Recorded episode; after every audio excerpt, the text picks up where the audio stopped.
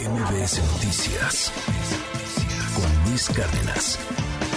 Ayer, el presidente Andrés Manuel López Obrador, en su mañanera, pues anunció que era muy probable que se suspendiera, o de menos que se pospusiera, la Alianza del Pacífico, esta alianza de presidentes, que se creó hace ya varios años, si no me equivoco, esta es la número 17, y, y, bueno, pues como no puede venir Pedro Castillo aquí a México, pues él dice no tiene mucho sentido. A lo mejor había reuniones bilaterales con Gabriel Boric, etcétera, con algunos de los mandatarios latinoamericanos que van a venir. Creo que tenemos por ahí el audio, si no me equivoco, de lo que dijo ayer el presidente en su mañanera. Escuchemos. Es muy probable, voy a hacer unas consultas el día de hoy, que se cancele el encuentro porque no le dieron permiso de asistir al presidente del Perú. Y entonces vamos a posponer o vamos a buscar otra opción. Es que yo soy el presidente transitorio o temporal de esa alianza y le corresponde ser el presidente del Perú el que reciba la presidencia. Entonces, si no viene, ¿a quién le entrego? Bueno, a ver, es una alianza que incluye Chile, Colombia, México y Perú. Por cierto, Colombia ya hoy gobernado por la izquierda, Chile gobernado por la izquierda, México gobernado por la izquierda, Perú gobernado por la izquierda, o por esto que, que se entiende como izquierda. Hay también estados asociados, candidatos a estados asociados. Ya tiene un rato la Alianza del Pacífico, la historia es muy interesante y quién mejor que eh, el embajador del Servicio Exterior Mexicano, analista, consultor internacional, con quien hemos platicado en muchas ocasiones, Julián Ventura. Un honor tenerte, Julián. Gracias por regalarnos estos minutos en MBS. ¿Cómo estás? Buen día. ¿Qué tal? Buenos días, Luis. Me da mucho gusto estar contigo y con el auditorio de MBS. ¿Qué es eso de la Alianza del Pacífico? ¿De dónde viene? ¿Cuándo se formó?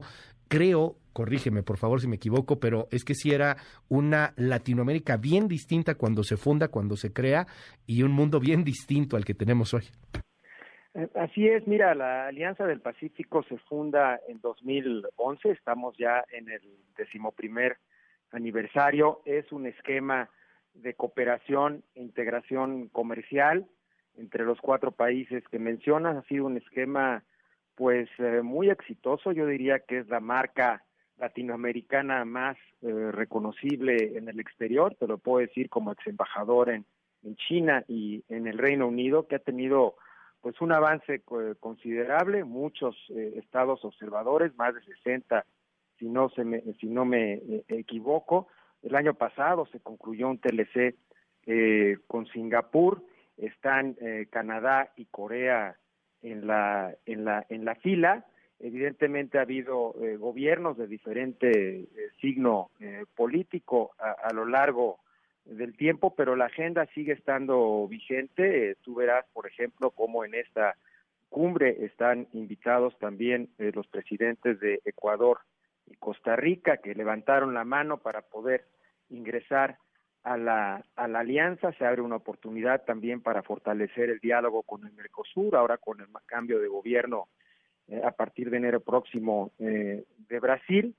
Y pues es una cumbre importante porque pues permite dar continuidad a estos, eh, a estos trabajos, pero también pues darle un enfoque adicional que yo creo que es necesario a partir de los cambios de, de, gobierno en, en, Colombia, eh, en Chile, pues donde se puede hacer más y, darle un enfoque que eh, eh, también se concentre en los temas de inclusión social, de cómo llevar los beneficios del comercio a pues, sectores muy amplios de nuestras poblaciones que no se han beneficiado de esos procesos. Luis, es, es un esquema flexible, donde México no lleva la mano unilateralmente en estos procesos. Precisamente ayer y hoy se reúne aquí en la Ciudad de México eh, lo que se llama el grupo de alto nivel, que da seguimiento a todos los acuerdos y procesos. El canciller ayer anunció que se realizarían consultas con los estados eh, que forman parte de la alianza a partir de las declaraciones del presidente ayer. Yo creo que todavía hay un espacio eh, para consultas. Vamos a ver si el presidente se refiere al tema en la conferencia de prensa de esta eh, mañana. Entonces creo que este, pues habrá que estar atentos a ver qué decisión eh, se toma. Es un es una especie de proceso de varias pistas donde hay un comité empresarial, donde hay un consejo de ministros, los cancilleres, los ministros de Hacienda, los ministros de Economía, en fin, eh, eh, es, es, es, es, un circo de varias pistas y vamos a ver cómo se van decantando las decisiones a partir de las declaraciones de ayer. Hoy ¿Qué vigencia tiene esta Alianza del Pacífico? Me, me, lo comentas, creo que es muy importante, pero también no sé si habíamos tenido eh, pues un, un, mapa político como el que tenemos hoy. Es un Chile gobernado por una izquierda, una izquierda bien distinta, progresista, muy de Boris, que no le ha ido muy bien, por cierto, en las encuestas. Una Colombia, donde llega un Gustavo Petro, creo que en este momento aún fortalecido. Un, un México con un López Obrador, que bueno, pues tendrá un, un país dividido, pero que sigue gozando de una gran popularidad y que tiene cierto desdén hacia este tema de las globalizaciones y los acuerdos comerciales, y, y un Perú con un Pedro Castillo que está eh, puesto sobre las cuerdas, ¿no? Este, ¿qué, qué vemos ahí en, en esta configuración que tenemos hoy de los países miembros de la Alianza del Pacífico, querido Julián?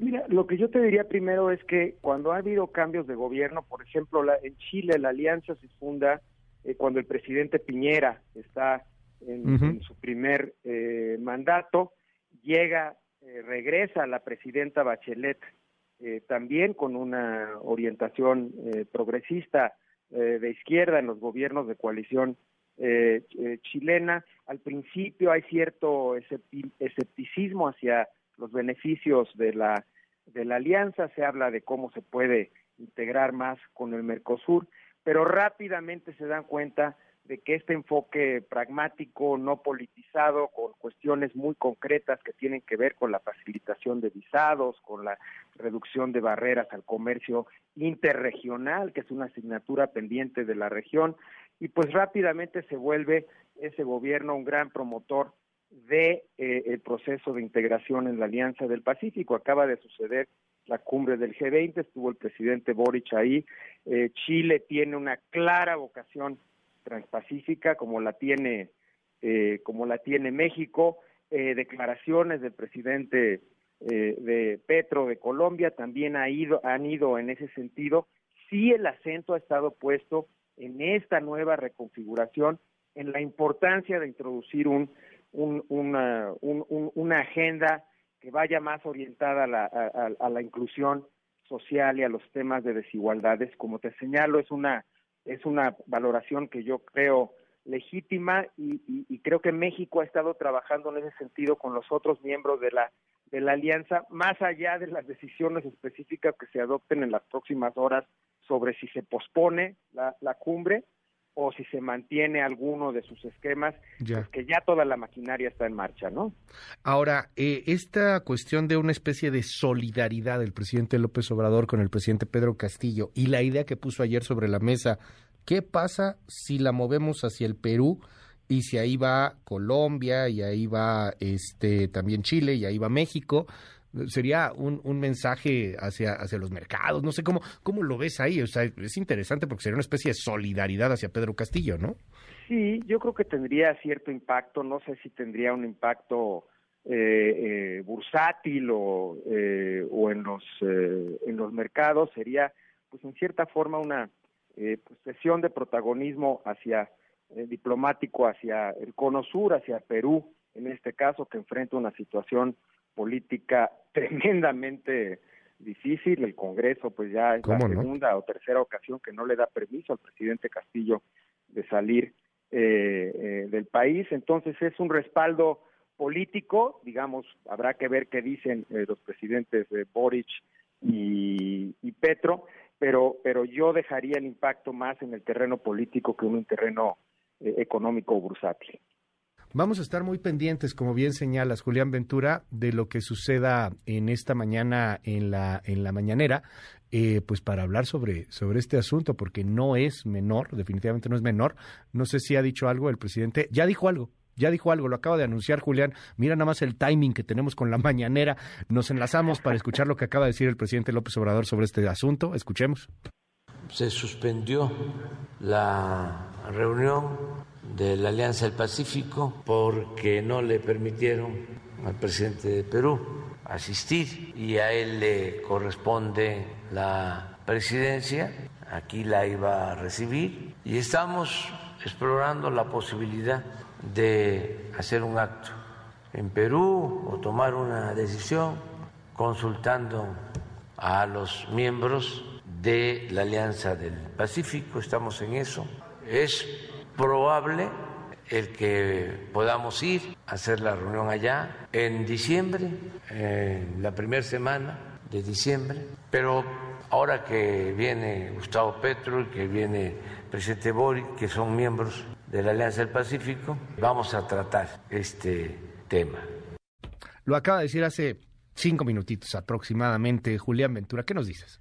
Pues mira, eh, ya se pronunció el presidente, él es el que decide eh, la política exterior. No sé si el canciller eh, ya está de regreso en México, creo que ya está, habrá que estar atentos a los pronunciamientos oficiales. Ahí el presidente da a entender que se mantienen las visitas del presidente eh, Boric y del presidente Petro eh, de, de Colombia. No sé si Perú vendrá representado a otro nivel. Quizás lo que se realice en Perú sería, digamos, la transferencia formal de la presidencia pro tempore de la alianza, entonces creo que todavía hay un espacio para ver exactamente qué implica este anuncio que acaba de hacer el presidente en la mañanera.